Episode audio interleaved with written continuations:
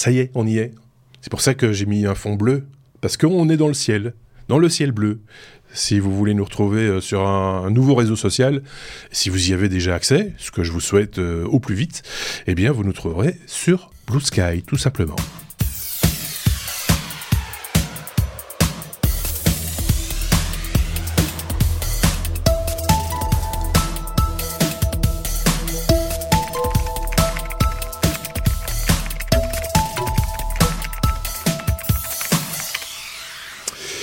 Et voilà, un nouvel épisode, l'épisode 417. Euh, alors évidemment, si vous nous écoutez en podcast, vous aviez pas vu le fond bleu, euh, c'est logique. Mais je peux vous dire que la lumière, là, elle est bleue, elle est bleutée en tout cas. Je me retrouve ici avec mes petits camarades. D'un côté, j'ai Aurélien. Salut Aurélien. Salut. De l'autre côté, nous avons David. Salut David. Salut. Tous deux euh, vont euh, sous vos yeux et euh, dans vos oreilles ébahis, ça se dit pas, mais je le dis quand même, partager leur veille technologique en première partie de cet épisode. Et puis vous le savez, il y a une seconde partie. C'est le second effet techno. C'est euh, ce qu'on appelle un, un, dossier, mais c'est euh, voilà, c'est disons un sujet un peu plus un peu plus élaboré, un peu plus long, et on va parler euh, de MetaQuest 3. donc il sera question de de VR, de réalité virtuelle. on parlera un petit peu de réalité augmentée également. On parlera aussi un petit peu parce qu'il faut un peu comparer ce qui est comparable d'Apple Vision Pro dans ce dans ce, ce, dossier. Pour qui ou pourquoi ces engins-là, c'est ce que petits camarades nous diront euh, donc dans la seconde partie de cet épisode 417. Euh, J'espère que la semaine s'est bien déroulée pour vous, que vous êtes en forme. Euh, je ne sais pas si vous aviez, vous, de mes petits camarades, des choses à rajouter, un petit, une petite note. Si, Aurélien, nouveau studio. oui. Oui, oui, oui, Donc, je, suis, je, je, fait un petit home studio parce que je ne suis plus obligé d'aller au travail pour faire C'était le cas avant pour être tout à fait honnête avec vous. Donc nouveau studio avec euh, bah, euh, euh, petite surprise, petite, problème de, paramétrage, des choses comme ça. Mais ça, va rentrer dans l'ordre. Les joyeusetés habituelles et c'est ça qui, c'est ça qui est gay. Ça donne un petit peu de sel, un petit peu de voilà. C'est ça, c'est pour ça. C'est c'est ça qui est bien. La première lettre de notre abécédaire, c'est la lettre A comme AI. David, on va parler euh, de, de, de, de, de lettres. D'écriture. D'écriture. Voilà, j'y suis. Le cunéiforme facile grâce à l'intelligence artificielle. Euh, c'est pas facile de comprendre, d'interpréter ben, ce, que, ce, que nous on écrit, la façon dont on écrit euh, le, texte. Il faut que l'intelligence artificielle fasse des efforts pour comprendre comment ce qu'on a écrit. Et c'est ça que tu vas nous expliquer. Oui, ce n'est pas facile du tout, spécialement pour le cunéiforme. Pour euh, ceux qui ne le savent pas, c'est le premier système d'écriture de l'histoire humaine. Euh, qui est daté à 3400 euh, avant Jésus-Christ et qui a duré à peu près 3000 ans. c'est un langage tellement ancien que on a su le déchiffrer qu'à partir de l'équivalent euh, de la pierre de Rosette, euh, la pierre de Rosette qui avait été utilisée pour déchiffrer les hiéroglyphes égyptiens. Mhm. Et ici, c'est les inscriptions de Beistun, qui est une pierre, euh, enfin une inscription en trois langues, en ancien perse, élamite et babylonien, qui sont trois scripts cunéiformes. le décodage du cunéiforme par les chercheurs a pris plus de 200 ans. Il a commencé en 1802. ça a été le parcours du combattant. Euh, et euh, on a estimé avoir euh, plus ou moins pleinement déchiffré le cunéiforme en 2022. Donc c'est pour expliquer un peu le côté euh, titanesque de, euh, de déchiffrer un langage euh, ancien et perdu. Et donc même si aujourd'hui on a on arrive à le faire, c'est quand même extrêmement complexe de, de déchiffrer de déchiffrer ces, ces tablettes d'argile parce que le, kinéforme était écrit à l'aide de stylets en roseau sur des tablettes d'argile. Il contenait des textes légaux, administratifs, de la littérature, des textes scientifiques. Donc que euh, les scientifiques ont entraîné euh, un réseau neuronal euh, pour pouvoir traduire le cunéiforme en anglais sans effort. Euh, il faut préciser que euh, euh, c'est un langage qui est assez complexe et, et, difficile. Il existe une échelle de, de graduation de, de, traduction qui s'appelle le BLEU, le Bilingual Evaluation Other Study, qui est un score de, de 0 à 1 ou de 0 à 100. Euh, le score le plus élevé indique une meilleure traduction. Ici, euh, le système d'intelligence artificielle arrive à un score de 37, ce qui est considéré comme étant exceptionnellement bon pour, mhm. euh, pour un langage pareil.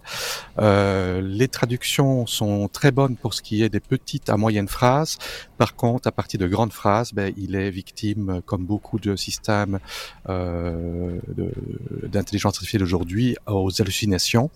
Mais ce sont, je veux dire, c'est oui, hallucination, ça veut dire qu'il commence à perdre le contexte, euh, qu'il commence à s'éloigner. Euh, il commence à, s'éloigner de, la source, euh, mais par contre c'est un gros pas en avant qui va permettre probablement euh, de pouvoir accélérer la compréhension euh, de ces civilisations fort anciennes.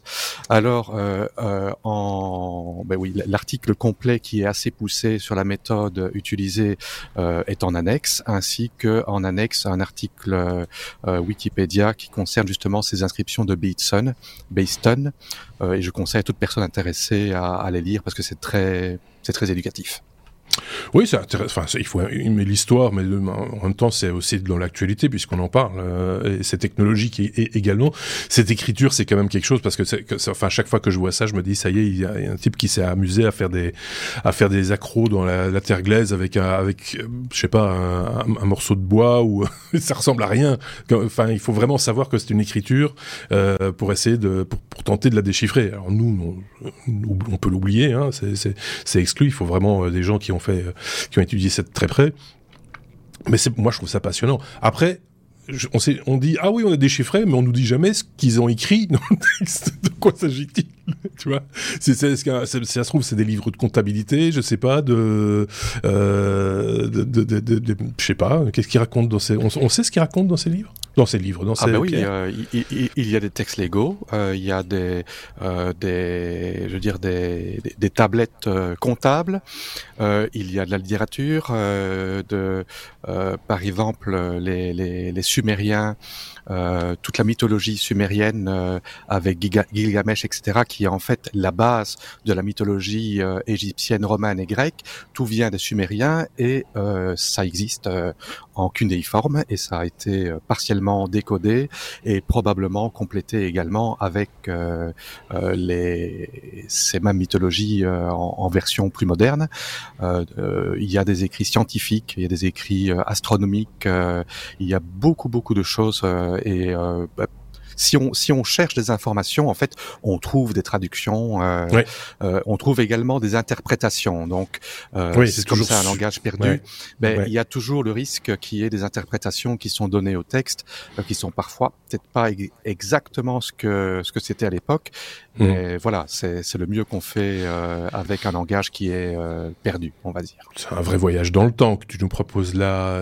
Aurélien avait peut-être un truc à, à, rajouter, non? Ou pas? Oui. Ouais, deux trucs, deux trucs.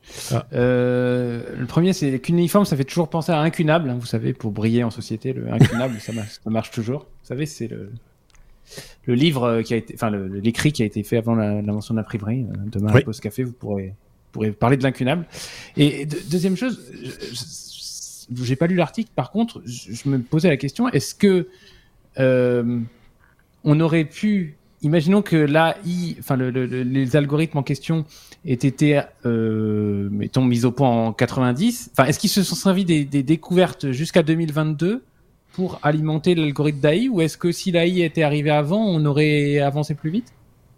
Enfin, est-ce qu'ils se sont nourris de ce qu'on a fait jusqu'en 2022 ben, ils, se, ils, se, sont nourris euh, des connaissances qu'ils ont euh, jusqu'à présent. Donc si c'était il y a 20 ans ou il y a 30 ans, ils n'avaient pas euh, été aussi loin. Ils ont probablement déjà utilisé des systèmes informatiques parce qu'ici en fait ils ont en fait entraîné deux réseaux neuronaux, un qui, qui se base sur une transcription manuelle euh, des, des, caractères cunéiformes et l'autre euh, se base sur une représentation Unicode. Donc ils ont ils ont euh, euh, dans, dans, dans le, le, set de caractères Unicode euh, les caractères cunéiformes y ont été mis. Donc ils utilisent ça, mais ils avaient une première version euh, d'entraînement de réseau neuronal à l'avant qui était beaucoup moins euh, efficace. Donc j'imagine que la machine a quand même beaucoup servi, même avant l'intelligence artificielle, pour aider à, à progresser dans l'étude du langage. Ah oui, non, mais c'est impressionnant, moi je trouve ça vraiment parce que parce que très honnêtement, quand on regarde le truc, c'est des, des petits points, ces petites lignes, des, enfin, ça ressemble à, trois fois rien. Se dire que c'est une écriture déjà, il faut une petite gymnastique de l'esprit et que et qu'on est capable de le déchiffrer, enfin qu'on était déjà capable de déchiffrer un certain pourcentage et qu'aujourd'hui on peut aller encore beaucoup plus loin. C'est le mec écrivait mal en plus. c'est ça. C'est la machine qui dit je peux pas décrypter, c'est un gaucher. c'est un, médecin. c'est un médecin, je C'est ça. Ouais, il tape, il tapait de travers sur sa pierre. C'est un, un, médecin. C'est, voilà.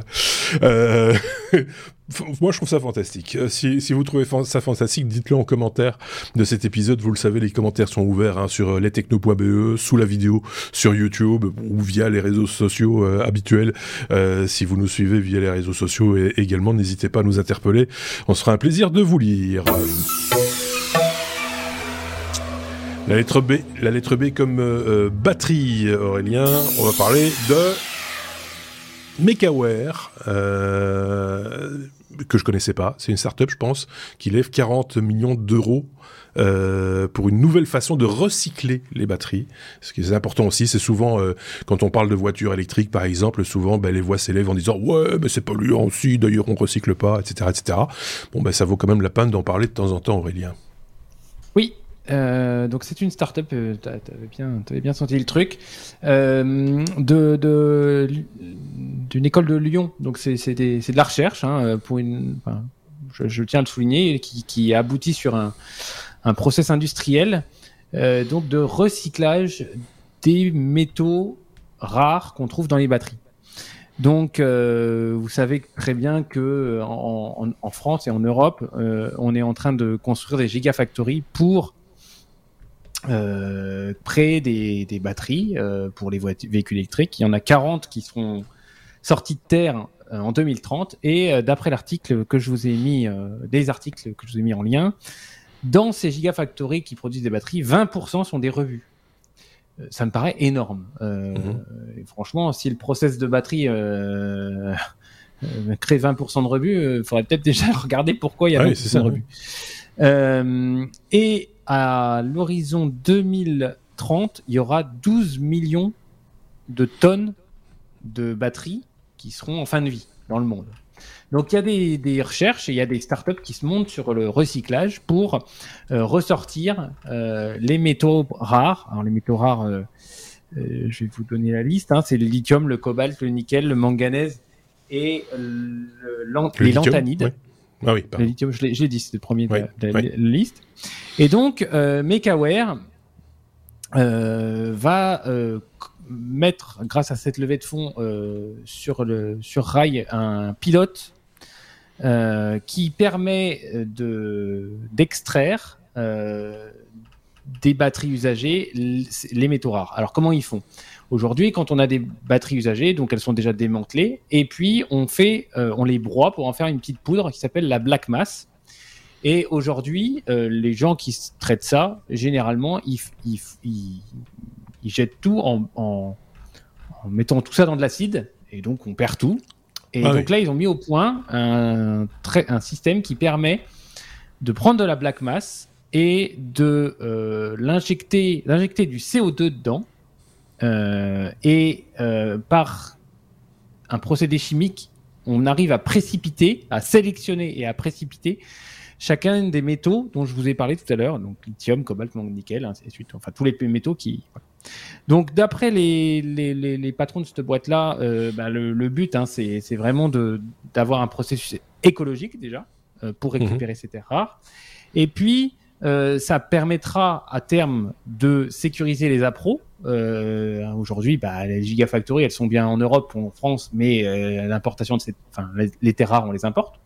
Mhm. Et puis, euh, ça nous permettra d'être, ça nous permettra, pardon, d'être en, en, en, partie autonome.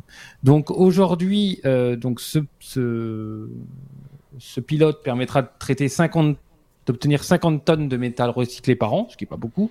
Et à horizon 2000, fin 2026, ils, veulent générer une grosse, plusieurs usines, dont une qui sera à côté de l'usine Vercor, V-E-R-K-O-R, à Dunkerque, qui sera une Big Gigafactory pour produire 8000 tonnes de métaux rares à partir des, rebuts et donc des, batteries en fin de vie. Euh, donc euh, voilà, je trouve que c'est un beau projet euh, issu de la recherche, euh, parce qu'on on, critique souvent la recherche parce que ça ça ne mène pas toujours à des projets industriels et voilà. Euh, là, c'est vraiment quelqu'un de Lyon. Euh, J'ai même son nom, si vous voulez. Euh, Et son, son, son, 06. Non, son 06, tout ce, que, tout ce, que, vous voulez. Tout ce que vous voulez. non, Julien Lecaire. Donc, le patron de la boîte, c'est Arnaud Villers d'Arbouet. Et c'est Julien Lecaire, le, le, le, scientifique, qui a mis au point, je crois, le, le, le, le process. Et, et, et, donc voilà, donc c'est moi, moi ça, ça, me, ça me plaît bien. Euh, c'est écologique, ça permet de recycler et euh, et de recycler les rebuts, recycler les batteries en fin de vie, et ça nous permettra de, voilà, une fois qu'on aura cette matière-là, de reproduire des batteries ou autre chose avec, mais en, mmh. tout cas, on aura ces métaux-là ici sur nos, dans nos, sous nos latitudes. Moi, ce que j'aime bien, c'est cette, enfin, qu'ils aient déjà pensé à, des implantations à proximité des usines qui vont récupérer euh, les, les, les, les, produits recyclés. Ça fait une espèce de circuit court. Je vais y mettre des guillemets, mais ça, ça, ça, localise un peu. Euh, donc euh, c'est pas les envoyer à l'autre bout du monde pour les recycler, pour les renvoyer après par avion ou par bateau, enfin que sais-je, et, et, finalement prendre à néant tous les efforts consentis. Je, sais pas par contre si ce type de, de traitement est, est lui-même énergivore, parce qu'on a déjà vu des, des procédés de recyclage qui étaient très bien sur le papier, mais quand on regardait ce que ça coûtait en termes de, de, de, de pollution parallèle, par effet de bord, euh, c'était un peu euh, le ratio était moins intéressant, quoi.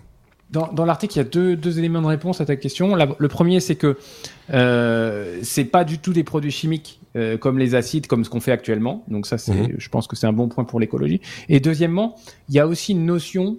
Euh, il, il, comparait les, les tailles d'usines qu'il fallait euh, pour produire une tonne pour produire X tonnes de, de, de, de métaux recyclés.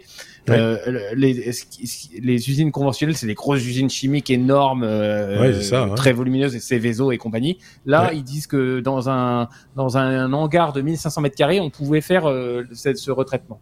D'accord. Euh, Donc déjà, il y a des économies à ce voilà, Ça a l'air, voilà, ça a l'air d'être euh, d'être euh, d'être plutôt positif de ce côté-là. Donc euh, voilà, j'en avais pas entendu parler et, c'est dommage qu'on qu'on entende qu'il y ait des articles sur ces boîtes-là que lorsqu'on y lève des, des sommes importantes. Mais bon. Ouais pour revenir à la Mega Factory dont tu parlais euh, près de, de, Dunkerque, là, la, la Gigafactory, c'est 2 milliards d'euros d'investissement quand même hein, pour fabriquer des batteries.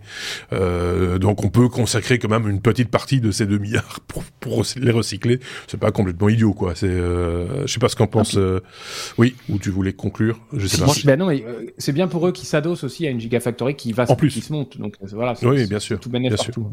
Oui, David, tu voulais rajouter un truc? Oui, moi j'ai une petite question. Euh, tu parlais d'injection de CO2 dedans. Euh, Est-ce qu'ils font d'une pierre deux coups et se débarrassent de CO2 au passage? Ce serait bien. Alors ça, ça, ce n'est pas écrit. Alors j'ai pas été très, j'ai pas été très très pédagogique. Euh, ils, injectent du CO2 avec des amines dedans. Euh, alors moi je, je voilà, je suis pas chimiste, je vais pas. Mais ce que je sais, c'est qu'ils injectent du CO2. J'espère que c'est du CO2 qui est qui, qui provient de, de enfin de L'atmosphère. Qui, qui, permet, voilà, de, et, et, et, et, avec ça, il précipite, comme, comme une réaction chimique précipite des métaux dans, voilà. Donc, euh, non, enfin, sur le papier, en tous les cas, tel que c'est présenté dans les sources que je vous donne, ça a l'air euh, plutôt, positif. Plutôt positif. Donc, on va, on va rester sur le, le, point positif. On va pas trop chercher la petite bête. D'autres le feront pour nous. Faut pas s'inquiéter sur ce, ce sujet-là. Mais en tout cas, c'est une, une chouette euh, trouvaille, effectivement. On est à la lettre F comme euh, euh, Firefox euh, et je vais repasser la parole à David. on a corrigé un, petit bug, mais qui est, un bug que, les moins de 22 ans ne peuvent pas connaître. un bug de 22 ans. c'est bien. Hein, ah, Un bug qui, qui existe depuis le tout début de Firefox, donc un bug qui a 22 ans, qui a été corrigé finalement par un développeur de 23 ans. un développeur euh, tout neuf, c'est-à-dire euh, bah, ah Firefox est open source et c'était sa toute première contribution. Comme quoi, hein. un regard neuf sur les choses, c'est positif des fois.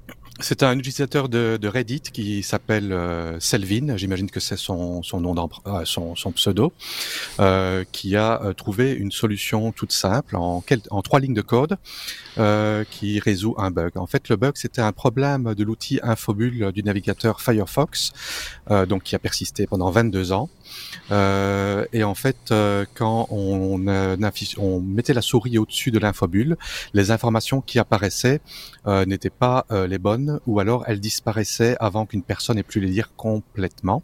Mhm. Euh, c'était quelque chose qui était fort nuisible à l'expérience utilisateur et qui malgré tout n'a pas été corrigé pendant euh, très très très longtemps.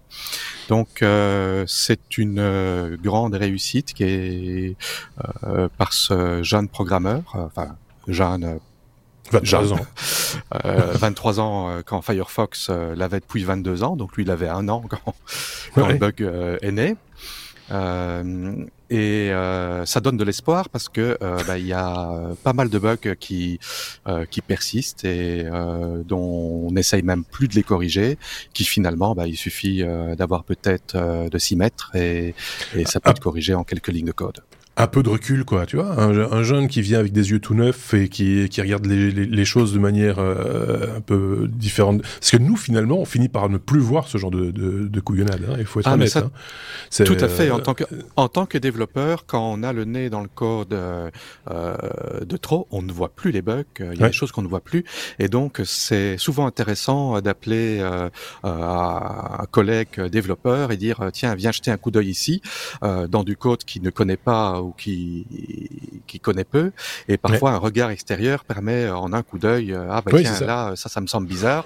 Oh. Alors que, euh, voilà. On peut le dire aussi d'une correction d'un texte sur l'orthographe et des choses du genre. À force de se lire et se relire, on passe des fois sur une faute qu'on ne voit plus et une grosse faute et en, le, en le passant à son voisin, qui est peut-être pas une meilleure orthographe que soi, il le voit tout de suite parce que bah, c'est la première fois qu'il le regarde. Et, pour, pour être très clair sur ce dont on parle, c'est par exemple quand on est dans les, raccourcis euh, sur la, ligne, la première ligne de, texte entre guillemets dans le navigateur, donc euh, juste en dessous euh, du champ euh, dans lequel on, normalement on tape l'adresse du site web qu'on va visiter. En dessous, vous avez les raccourcis, les, premiers, euh, comment on appelle ça encore, favoris, c'est ça que je voulais dire. Quand on survole avec la souris ces favoris, on a une petite infobule qui indique de quoi il s'agit, parce que là, c'est réduit à quelques caractères et des fois même juste à, l'icône du, site. Donc, euh, c'est toujours intéressant de savoir euh, ce sur quoi on va cliquer. Très honnêtement, euh, on perd un peu l'habitude aussi de les regarder ces infobules. Hein. En tant qu'utilisateur, c'est pas le genre de truc qui nous saute tout de suite, tout de suite aux yeux, donc finalement, c'est pas non plus une fonctionnalité, c'est pas bloquant, comme problématique. Je, on l'aurait su. Je dirais que ça, ça dépend quand même parce que euh, ben moi, en tant que développeur euh, euh, dans les outils d'administration et tout ça, on a tellement d'options que souvent il y a un petit infobule et euh, ah on a quand même tendance à mettre la souris dessus pour avoir une description plus longue de l'option parce que parfois les options ne veulent rien dire vrai. parce qu'elles sont tellement abrégées. Donc ça a probablement pourri la vie à pas mal de personnes au fil des années. Ok, je pose pas la question à, Aurélien, lui l'infobule. Moi, euh, l'infobule. Non, par contre, on, profite que l'autre Sébastien soit pas là pour critiquer Firefox, c'est bravo. c'est vrai qu'on a des on t'embrasse, Sébastien, on t'embrasse. Mais ceci dit, parmi, parmi nos auditeurs aussi, il y a de, de, de, fervents euh, utilisateurs de Firefox depuis de très, et on les, on les salue d'ailleurs, et ils ont raison de défendre le, le, produit qu'ils chérissent euh, depuis euh, autant d'années, parce que c'est pas un mauvais navigateur, il faut être honnête. Donc, mais par contre, il avait des infobules toutes bizarres, donc voilà. Comme quoi. Hein. Non, et puis, j'avais parcouru le truc, c'est que si, je crois que si vous mettiez le, le, si vous affichez l'infobule et que vous mettiez Firefox dans la barre des tâches, l'infobule restait. Ah oui, elle, oui, mais ça peut être embêtant après. Après, t'as cette infobule qui reste dans ton, écran. c'est du bug, mais c'est pas non plus. Voilà, non, puis quand on a une faille de sécurité monstrueuse. Et quand t'as 12 infobules qui persistent dans ton écran, tu t'habitues très vite. Euh... tu débranches l'électricité et tu la remets. c'est ça. J'ai rebooté, il y avait trop d'infobules. si vous avez des problèmes d'infobules, faites-nous signe. La lettre M comme Mont Blanc, Aurélien ne me parle que de ça depuis une semaine. Ah, exactement. J'ai, il m'a dit, j'ai la plus grosse, j'ai la plus grande. Euh, on parle de montagne, évidemment. Ah, euh, hein, parce news, que, hein, évidemment. Parce que par rapport à la Belgique, très honnêtement, c'est vrai que bon, c'était assez facile. Euh. Par contre, par rapport à, par rapport à Thierry, il l'a mauvaise quand même. Bon, bah, bref, on parle de la taille du Mont Blanc. C'est un, un rite, c'est une coutume. On mesure depuis une vingtaine d'années, hein, si je dis pas de bêtises, le, la hauteur du Mont Blanc. Tous les deux ans. Tous les deux ans, depuis à peu ah, près 22 ans, 24 ans, je sais plus. Euh, et donc, pourquoi on fait ça et, comment, surtout, on fait ce genre de choses? Et comment? Moi, moi, ce qui m'intéresse, c'est... comment. Vous savez, j'ai un passé de, de, faire un peu de physique quand même dans ma vie. Du coup, euh, mesurer l'infiniment petit ou l'infiniment grand, ça m'intéresse, parce que c'est toujours... Euh, ils n'ont pas déroulé un mètre à ruban de là-haut pour aller mesurer, hein, je vous le dis. C'est plus compliqué que ça. Non, mais donc, euh, bah, le 14 septembre dernier, il y a une, Ou alors 22 une méthode, personnes. Une méthode de scout. Si tu t'éloignes et que tu prends un bâton. Moi, j'ai appris à ah, mesurer les arbres comme ça hein, chez les scouts. C'est pas si, c'est pas, si évident. Hein, non, non. non, non. donc, 22 personnes en 8 cordées qui sont montées là-haut. Euh, euh, euh, encadré par Liv Sensos, qui est la championne du monde d'escalade, ah, euh, qui les a voilà, qui les a encadrés. Il y avait des géomètres, des plein de, plein de gens, et il y avait Martin Fourcade aussi. Hein. on emmène des voilà des, pointures du des, portes porte étendards magnifiques pour donc aller mesurer. Et, et, donc je vous, donne, je vous dirai après le chiffre exact je, le réserve pour la fin de mon, ma chronique. Mais ce qui m'a intéressé, c'est comment, enfin, comment on a mesuré ça au cours du temps, comment on mesurait mmh. ça et, comment la technologie et la technique, les techniques ont évolué pour mesurer ça. Alors, il faut savoir qu'avant les années 60, euh, on, on, mesurait ça à partir du lac Léman. Ça, c'est pour mon ami Thierry. Euh, on, considérait que le lac Léman était à, 800 mètres d'altitude et puis on mesurait euh, la, hauteur par rapport au lac Léman. Sauf que manque de bol, dans les années 60, on a vu que le lac Léman était à 350 mètres d'altitude.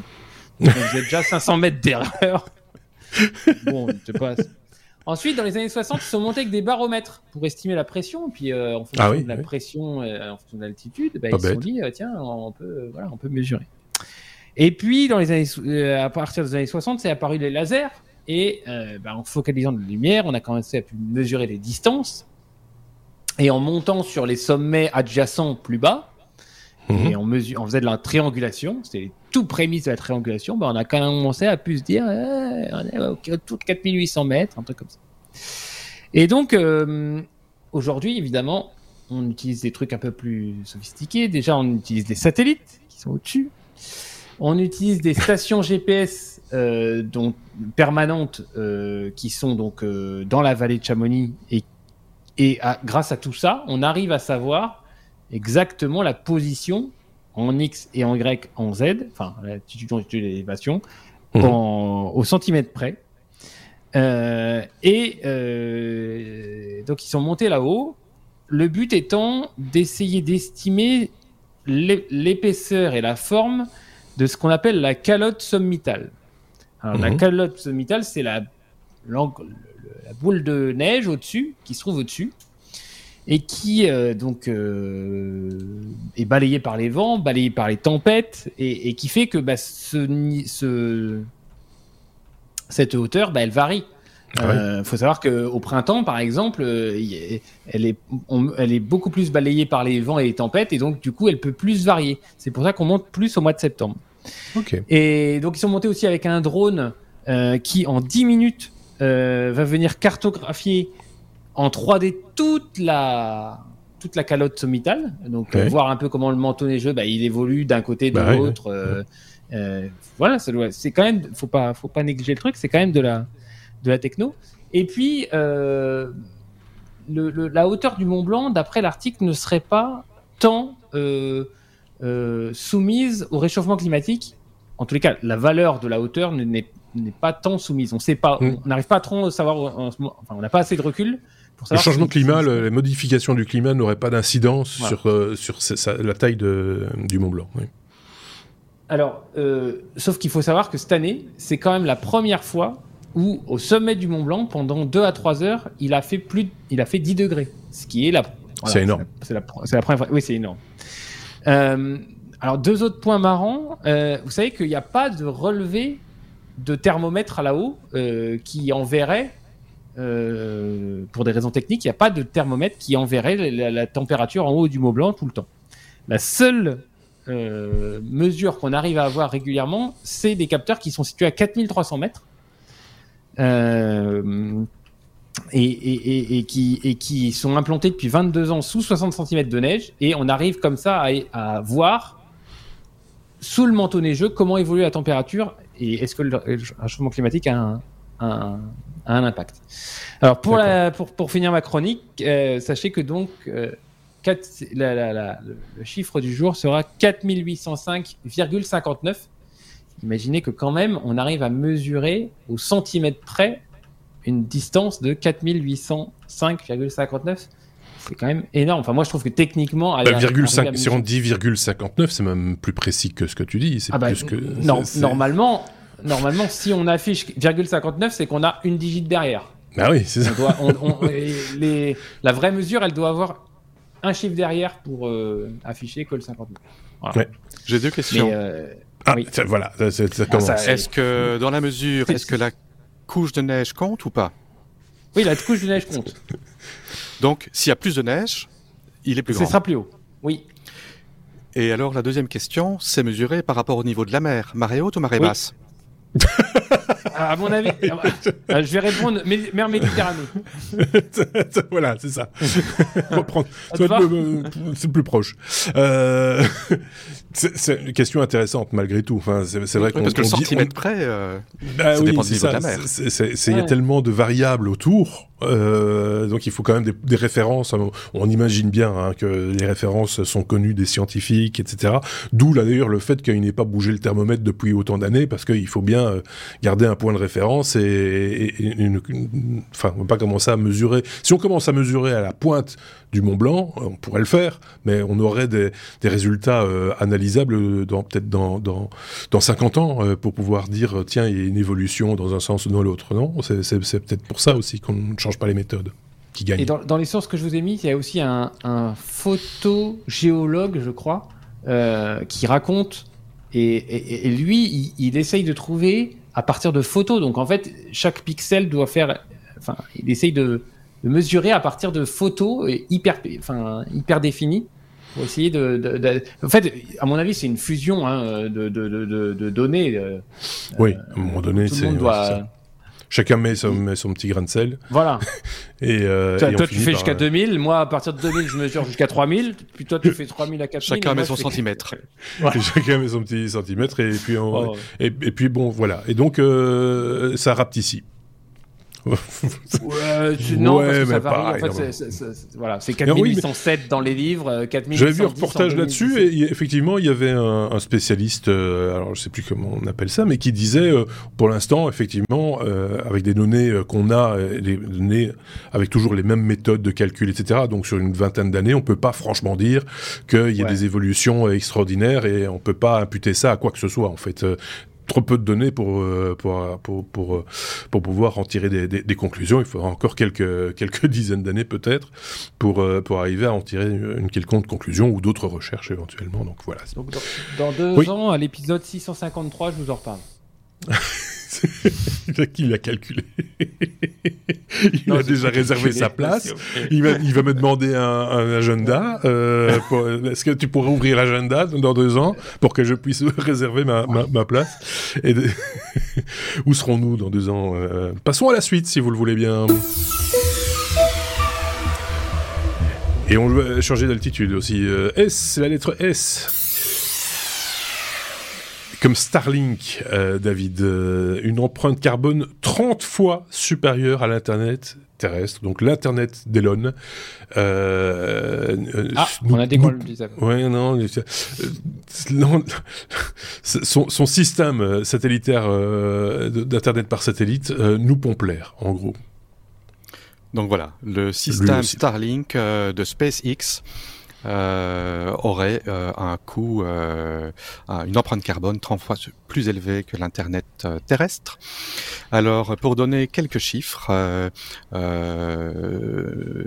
chaque satellite Starlink pèse environ 260 kg, nécessite des matériaux et de l'énergie pour sa construction.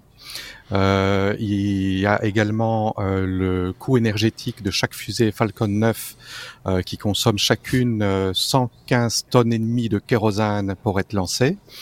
la durée de vie des satellites Starlink est estimée à 5 ans, ce qui est nettement moins que les satellites géostationnaires qui ont une durée de vie de 15 ans parce que bon, ils sont en orbite plus basse, donc il doit faire des corrections euh, d'orbite et à un moment il manque euh, de fuel et il s'écrase. On avait déjà parlé, je pense, c'est l'épisode précédent euh, du problème de pollution spatiale. Donc c'est non seulement un problème sur l'empreinte CO2, mais c'est également un problème sur les déchets spatials.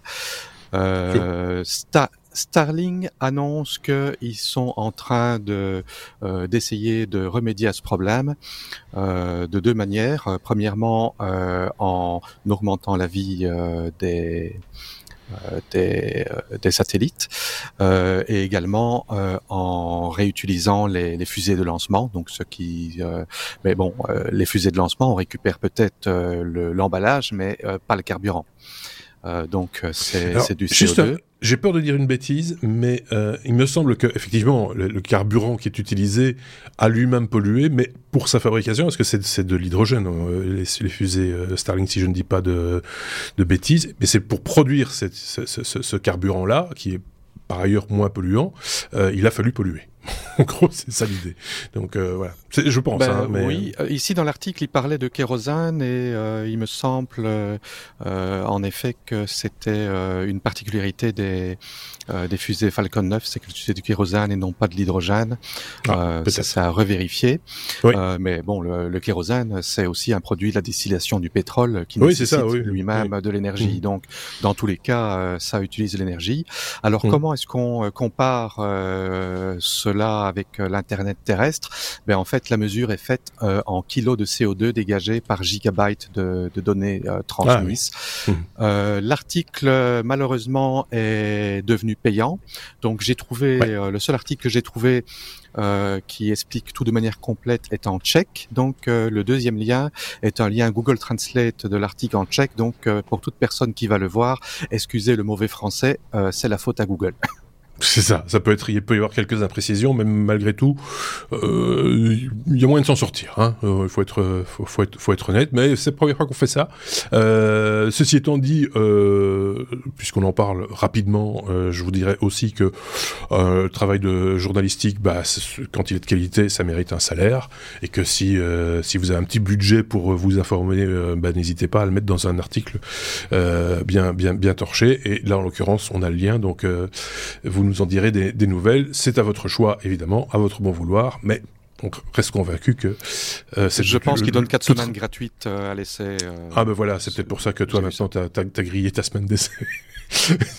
Mais bon voilà, tout ça pour dire que le, tout travail mérite salaire et que de temps en temps, pour pas avoir de la publicité envahissante, etc., et pour avoir un travail de qualité, ça mérite de temps en temps de mettre la main à la poche.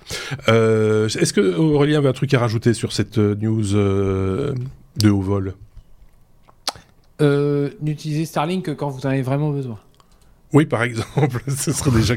Oui, parce qu'il y en a qui se disent tiens, je prends Starlink, alors que c'est plus cher, hein, il faut être honnête, euh, alors qu'ils n'en ont pas nécessairement besoin parce que dans leur coin il y a de la 4G ou il y a, il y a moyen de l'avoir autrement.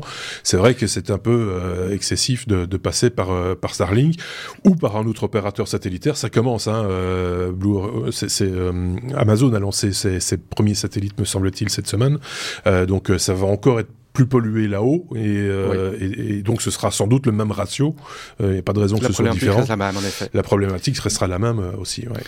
Maintenant, il faut quand même avouer que ben, pour les endroits très éloignés, ben, Starlink peut être la seule option réaliste pour avoir une connexion Internet fiable. Oui, dans certains cas de figure euh, particuliers, euh, zone de conflit par exemple, hein, comme c'est le cas en Ukraine, euh, ça, rend manifestement des services qui sont qui sont importants dans ce genre de cas de figure. On a fait le tour de la question, on revient pas dessus. Si vous avez des questions, n'hésitez pas à les poser en commentaire, vous qui nous écoutez, ou si vous avez des rectifications à faire parce que des fois on dit des bêtises, c'est possible, on le reconnaît, on l'assume également, mais on est très content aussi quand quelqu'un apporte sa petite pierre à l'édifice en partageant avec nous sa science. La lettre T, on appelle le taxi, Aurélien. Mais des taxis un petit peu particuliers, des bateaux taxis, finlandais. Exactement, finlandais. Et oui, c'est une première au monde, euh, l'entreprise Colboat, euh, donc euh, entreprise finlandaise qui vient d'avoir l'autorisation, parce que ça fait longtemps qu'ils font des essais, de, de, de, mettre euh, à disposition des clients des taxis autonomes fluviaux à, à panneaux solaires, et batteries, moteurs, je vais en parler, tout ça. Donc, euh, ce sont des lignes régulières. Euh, vous savez qu'en Finlande, bah, il y, a, y, a, plein d'îles. Et donc, voilà, il y a des fjords, il y a plein d'îles.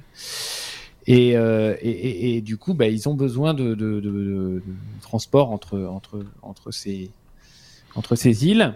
Et donc, ils viennent de mettre euh, sur, les, sur les rails, si je puis me permettre, euh, entre Helsinki et les îles Kotiluoto, euh, ces, ces, rotations euh, de, de, de Ça s'appelle comment Pardon non, Ça s'appelle comment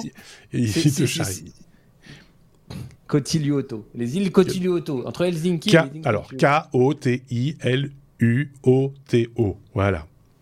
Bah, voilà. Il est content C'est dur avec David, hein, les épisodes. Oui. Euh, donc avant, ils faisaient un test. Ils faisaient, euh, donc ils ont fait un test pendant un an et il y avait encore des, des capitaines à bord qui, qui permettaient de, de, de, reprendre la main si jamais il y avait un, un, petit souci. Mais vu que ce ne sont des bateaux que de 10 personnes maximum, euh, 60 à 70% du coût du transport était lié au salaire du capitaine. Euh, donc c'était voilà, c'était moins moins rentable. Et, et, et du coup maintenant, euh, vu qu'ils ont l'autorisation, le capitaine il suit à distance euh, des flottes de 5 bateaux. Donc ce sont des bateaux qui ont 9 heures d'autonomie, 10 passagers, j'en ai parlé, 10 moteurs de 10 kW. ils peuvent aller en pointe à 9 nœuds, c'est-à-dire 17 km par heure. Ils ont des batteries euh, de 60 kWh. Euh, et des panneaux solaires, ça m'a fait un peu, un peu sourire, 60 kWh et des panneaux solaires qui peuvent fournir 1,5 kWh, sachant que c'est des, endroits où il n'y a pas forcément euh, beaucoup de soleil. Et, et, donc, ces panneaux peuvent recharger 8 à 10 kWh par jour par rapport à la batterie de 60 kWh. Donc, en fait, bon, on va pas dire que les panneaux solaires c'est pour la déco, mais ça sert pas. Euh, voilà, ça, ça, c'est pour le bateau radio. Hein. Voilà. pour mettre la radio, oui, Non, mais donc ils ont besoin forcément de se recharger à, à, quai. Euh, forcément. Euh, allez voir, c'est donc c'est des petits bateaux avec une passerelle derrière qui peut se baisser quand ils arrivent au port automatiquement. C'est pas mal, c'est esthétique. Ouais, ouais, c'est bien conçu. c'est bien conçu. Et, et donc euh, il y a tout l'algo qui permet euh, bah, de, de, de, gérer le, le, le, le, le, enfin, le comment on dit, le, la, le chemin, la route, le, enfin, l'endroit où il doit passer. On voit qu'ils peuvent se croiser à des endroits, donc euh, je pense qu'il peut y avoir aussi de la, de, de, des dialogues entre les bateaux. Enfin, c'est voilà. ils, ont des petits modèles, euh, et ils ont, parce que tu as, le modèle euh, avec plusieurs, une dizaine de personnes, et puis tu as aussi un, petit modèle euh, avec, je sais pas, peut-être 6 six, places assises, quelque chose comme ça. Euh, c'est rigolo comme tout, c'est ça a l'air amusant en plus. Donc, voilà. Oui, je, je bien. Par contre, ça m'a ça m'a ça m'a fait penser à une chose, je me dis, mais ah, vu de ma fenêtre, j'ai l'impression que c'est beaucoup plus simple de faire des bateaux autonomes, surtout quand on gère la flotte. Alors oui, il faut éviter les autres bateaux que les voitures, que des voitures autonomes sur des routes. Euh, clairement, ah bah oui, techniquement, voilà. Pourquoi c'est que maintenant, et c'est une première mondiale maintenant, alors que on, pourrait. Y... Alors oui, il y a les. Ah, il y avait le lobby des du bateau. C'était le lobby des capitaines. c'était le lobby des capitaines. ça être bah ça. Je sais pas. Non mais c'est vrai. C'est alors que mon micro s'en va, mais. Euh, reviens. je, je, je, me, je, pensais que franchement, il y avait moins de défis techniques et réglementaires euh, à faire ça. Alors, il y a peut-être au niveau sécurité, on, on, il faut pas, enfin, il y a moins d'usagers, etc. autour. Enfin, il y a moins peut-être hein, de risques de collision. Peut-être, je dis bien peut-être. Mais en même temps, il y a aussi un problème de sécurité de personnes individuelles. Je veux dire, c'est t'es sur l'autre, c'est quand même pas euh, un environnement qui est le plus propice, si tu veux, pour. Euh, enfin, à un moment donné, il peut y avoir des dangers à ce niveau-là aussi. Et la présence d'un équipage permet aussi d'avoir les bons gestes en cas de problème que tu n'as peut-être pas toi de manière euh, spontanée, même si tu vis au bord de l'eau à l'année. donc, il y a peut-être un peu de ça aussi qui, qui rentre en ligne de compte, non? Ou le marché est peut-être pas le même non plus. peut-être. C'est très bien que les voilà les, les, les, enfin, les réglementations et tout ça, ça évolue aussi en fonction de la demande du marché. Et, puis là, en, ce qui en, l'occurrence, j'y pense maintenant en, voyant les photos des endroits où euh, où il y a les arrêts de ces, navettes, euh, c'est quand même un, des lieux où il y a énormément bateaux individuels, enfin privés quoi, euh, de petits bateaux pour faire eux-mêmes sans doute aller au boulot, des choses comme ça. donc c'est c'est un environnement qu'on connaît moins bien chez nous quoi, enfin qu'on maîtrise moins, sauf si évidemment ceux qui nous écoutent habitent justement au bord de l'eau, près d'un lac où il y a ce genre de, déplacement, entre guillemets. Euh, c'est, voilà. Mais la question mérite d'être posée, effectivement, pourquoi ça prend tant de temps? Euh, Peut-être que quelqu'un aura une réponse euh, à nous donner, j'en sais rien. Est-ce que, est-ce que David avait un complément d'information à demander ou à fournir, ou que sais-je? Ben, le petit modèle, je le trouvais sympa, ça me rappelle un peu les Quistax. Oui, c'est un peu ça. Ou les, ou les pédalos, euh, puisque c'est sur l'eau.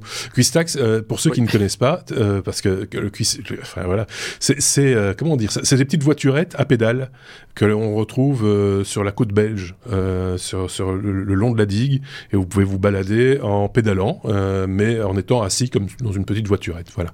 Je sais pas si vous connaissez ça. Je sais pas. Moi, on, on, appelle ça Quistax. Donc, si tu me dis autre chose, ah. moi, je comprends ah bah, que le Quistax.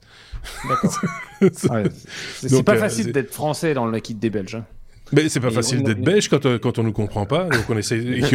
J'ai expliqué de quoi il s'agissait. Alors il y en a des à deux places, à quatre places. J'en ai même ouais, vu des plus, quoi, plus, plus, de huit places. Oh, même à six, je pense. Même, c'est voilà. Ok, bon, bah, écoutez, euh, on a fait le tour de la question des pédalos, des bateaux, etc. Seconde partie d'épisode des technos, c'est l'heure du gros sujet.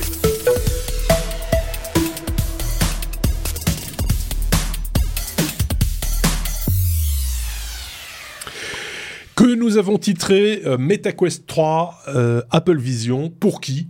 Pourquoi? ça, pose un peu le, décor. Euh, on avait parlé un petit peu, enfin même beaucoup d'Apple Vision Pro il y a quelques épisodes de cela, trois ou quatre épisodes de cela, avec un de nos, petits camarades, Stuff, qui, qui s'est lancé dans le développement d'applications pour l'Apple Vision Pro. on l'avait donc déjà évoqué le sujet, même si on est peut-être plus sur la partie développement pour pourquoi développer, qu'est-ce qui, change dans le développement, etc. Euh, ici, on va plutôt parler de MetaQuest 3, finalement, David. Euh, mais avant d'en parler plus spécifiquement, il faut peut-être parler des spécificités des deux, euh, des deux devices qui se ressemblent, soyons clairs. En tout cas, physiquement, ça reste des, lunettes, quoi, hein, ou un casque, comme on le dit maintenant. MetaQuest 3 versus Apple Vision, Apple Vision Pro, c'est quoi les, les différences? Ben, en fait, euh, ces casques-là, le MetaQuest 3, euh, également le Quest Pro, dont euh, je pense que c'est moi qui ai parlé il n'y a pas très très longtemps, et le Apple Vision Pro euh, sont les premiers casques, on va dire, entre guillemets grand public, parce que du côté d'Apple, le prix est peut-être un petit peu moins grand public que, que les autres, qui euh, rendent la, euh, la réalité augmentée euh, accessible. on va y revenir juste après les, les détails des deux casques sur la, différence par rapport à la réalité virtuelle. Euh, le MetaQuest 3 est sorti euh, ce 10 octobre, c'est-à-dire vu qu'on enregistre le 12, c'est avant-hier, euh, pour le prix de 499 dollars 550 euros. le Quest Pro est abandonné par Meta. Parce qu'apparemment, ben, il, était un petit peu trop cher pour être accessible au grand public. Il était à 999 dollars. Mmh.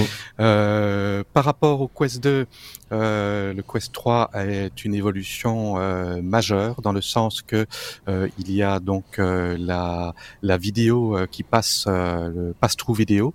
on en avait parlé, le Quest 2, on voyait une image en noir et blanc de l'environnement, mais qui était fort granuleuse à travers. Ici, maintenant, ça a été remplacé par des caméras en couleur enfin une caméra en couleur qui reconstruit l'image stéréoscopique euh, grâce à euh, quatre caméras infrarouges et un senseur de profondeur, mhm.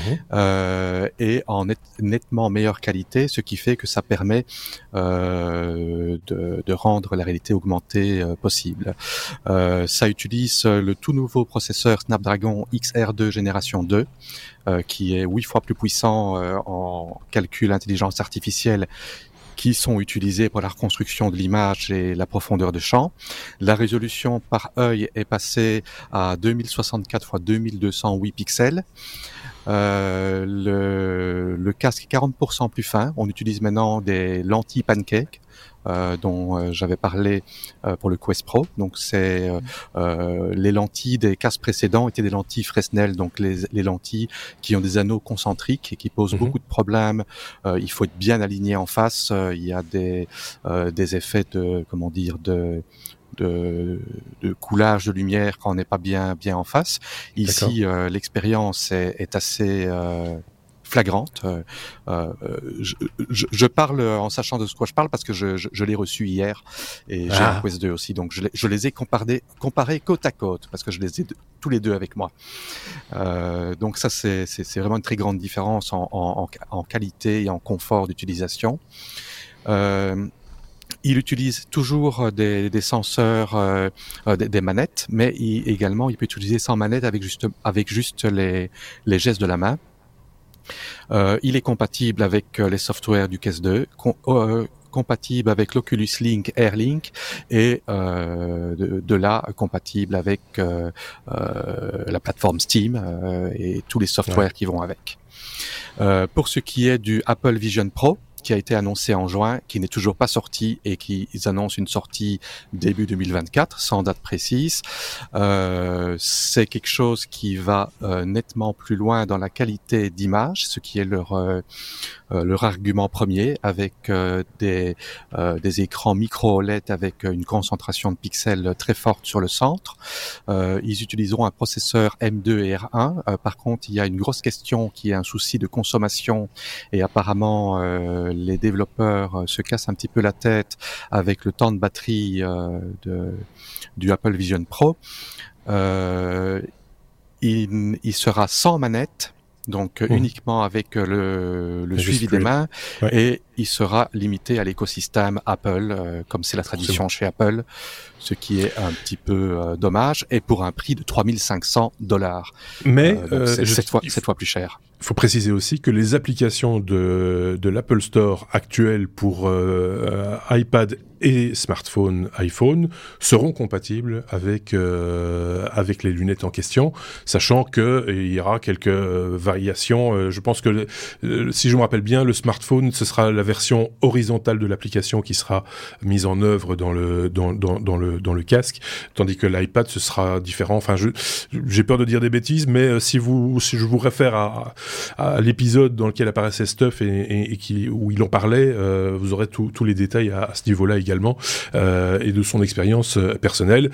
Euh, il faut savoir qu'il y a eu un appel aux développeurs, hein, comme c'est souvent le cas chez Apple quand ils ont un nouveau produit, bah, ils demandent aux développeurs de, de développer des applications spécifiques pour le pour, pour leur casque, tout simplement pour qu'à la sortie, bah, il, y ait, de quoi se mettre dans l'œil, si je puis dire, et qu'on puisse l'utiliser rapidement sur des trucs utiles et intelligents, quoi. Et pratique. Et à ce sujet, apparemment, ils ont un contrat avec Disney pour développer des applications, par exemple, bah, sous licence Disney. Ouais. On imagine bien qu'ils vont pas lancer le produit sans avoir euh, du catalogue euh, pour pour que l'usager puisse vraiment profiter euh, de son jouet dès les premières minutes quoi. Ils ont du retard, hein, on va le dire, hein, mais euh, c'est clair par rapport à par rapport à, au MetaQuest 3 etc. Il y a déjà une version plus bon marché entre guillemets qui est prévu dans le le futur catalogue une fois que le, la version pro sera sortie début de l'année prochaine affaire à suivre, comme on dit, dans, ces cas-là. Euh, donc on a bien là la vision, cas de le dire, des deux, des deux, des deux mondes, euh, MetaQuest 3, Apple Vision Pro, Aurélien, euh, ce qui est une, grosse diversité d'offres en réalité virtuelle. Alors, il y a, y a, évidemment pas que ces deux acteurs-là et ces deux géants-là. Hein. On parle d'Apple d'un côté, puis de, Meta euh, de l'autre. Euh, on trouve dans, sur le marché, j'ai fait quelques, quelques petites recherches, euh, un tas de casques divers et variés à tous les prix. Et, et ça va de, de, de, de, structures mécaniques qu'on vient mettre sur ses yeux et on glisse sur smartphone pour du ludique pur à euh, des, donc d'autres casques, à des solutions, euh, par exemple pour personnes malvoyantes. Hein, on peut on, peut citer euh, et là je vous renvoie à des hors-séries qu'on avait fait il y a quelques années maintenant sur les, technologies. Voilà pour les pour les personnes déficientes visuelles.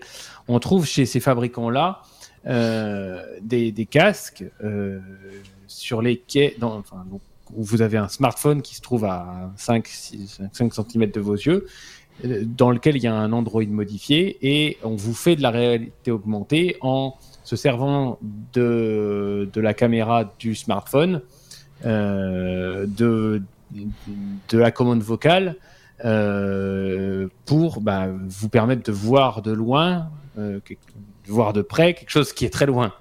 Euh, c'est une espèce, c'est à la fois des jumelles et à la fois une loupe, mais intelligente en fait. Hein. C'est un peu ça le principe. Alors, c'est-à-dire que bah, ça, si, si vous vous avez par exemple une fonction OCR là-dedans, c'est-à-dire que euh, vous vous retrouvez face à un texte, euh, vous vous dites à ce casque-là, tu peux le photographier et me lire.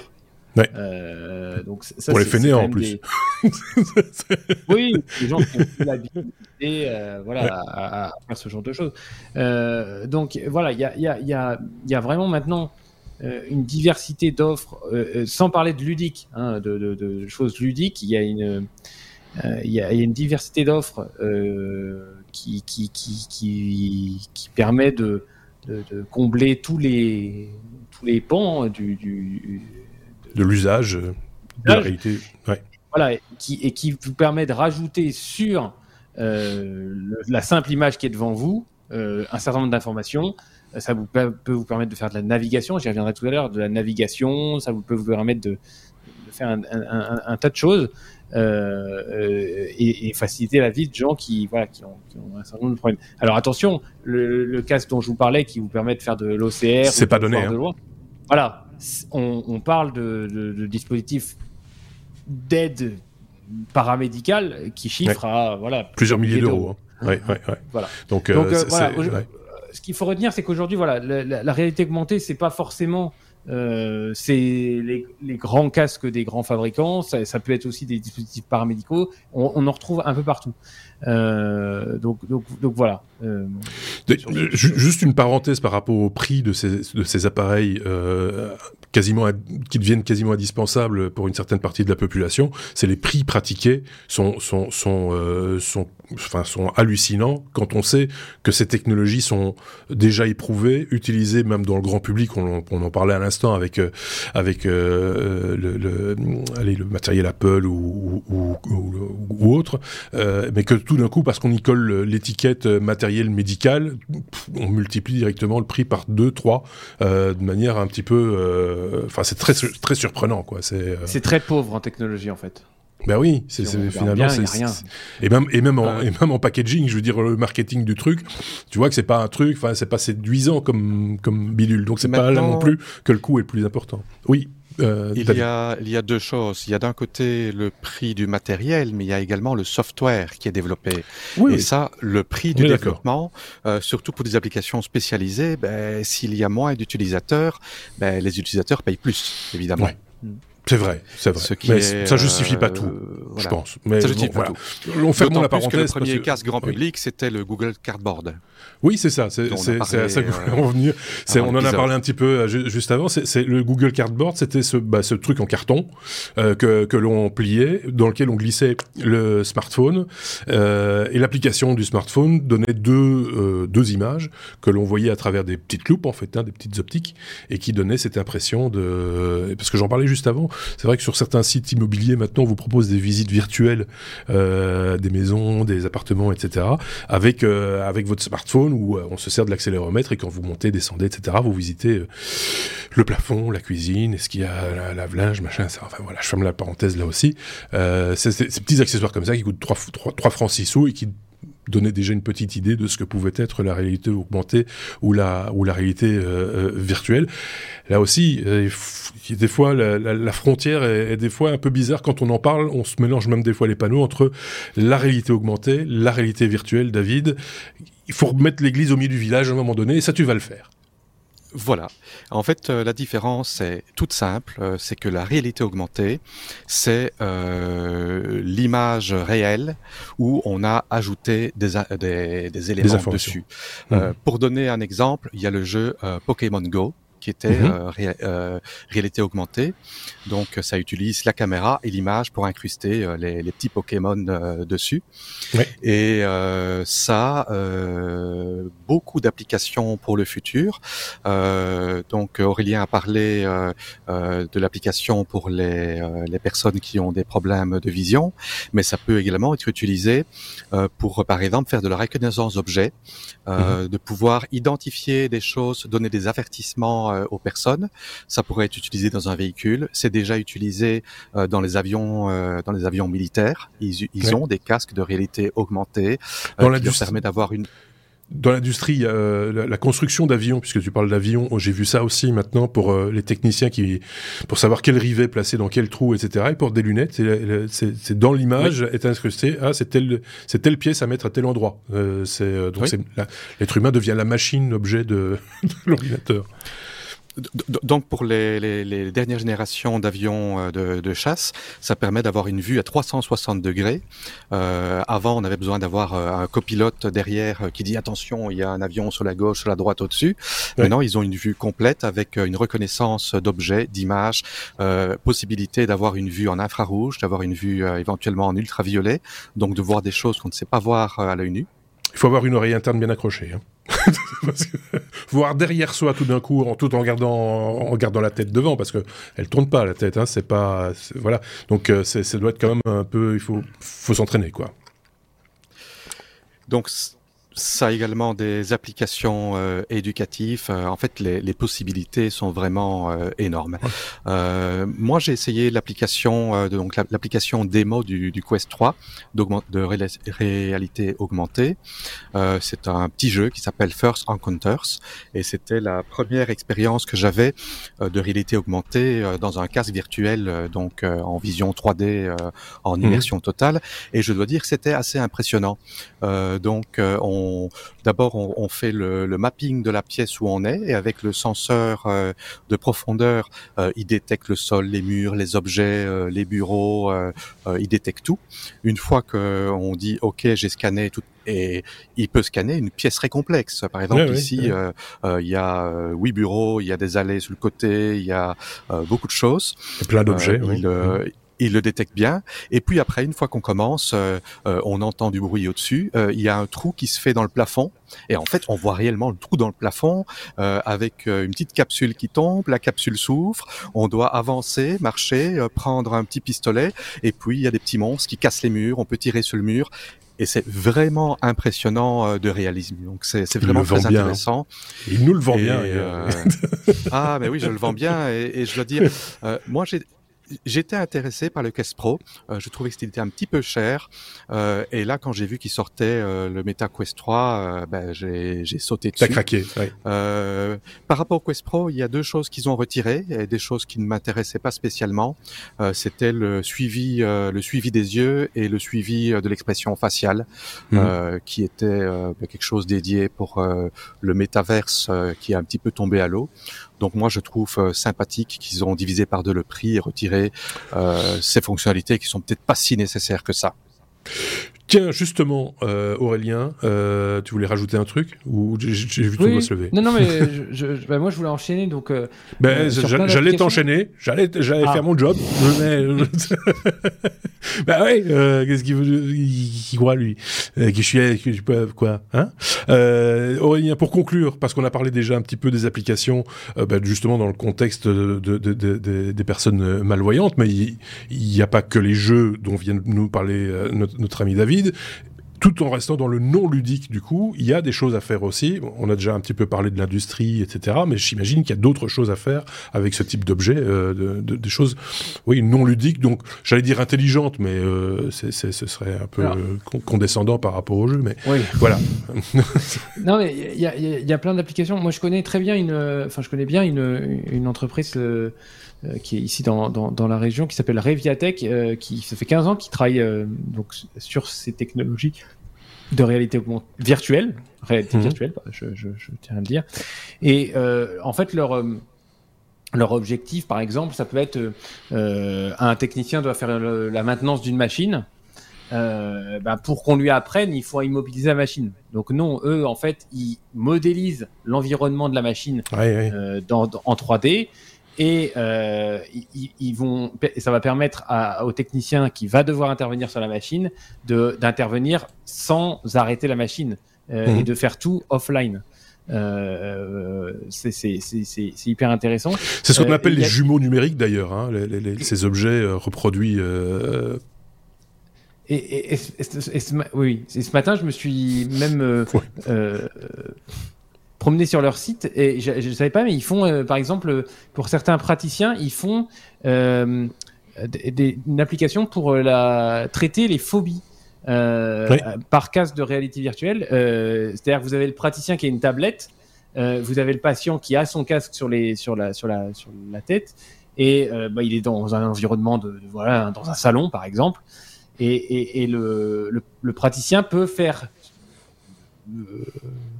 surgir par exemple enfin aboyer un chien, euh, donc pour, voilà pour quelqu'un qui serait phobique des chiens euh, et puis la deuxième fois bah, il peut faire surgir un chien par la porte euh, et puis euh, traiter des phobies comme ça. Donc il y a vraiment maintenant beaucoup beaucoup de d'applications. Ils font des des, des euh, des formations sécurité grâce au casque de réalité virtuelle.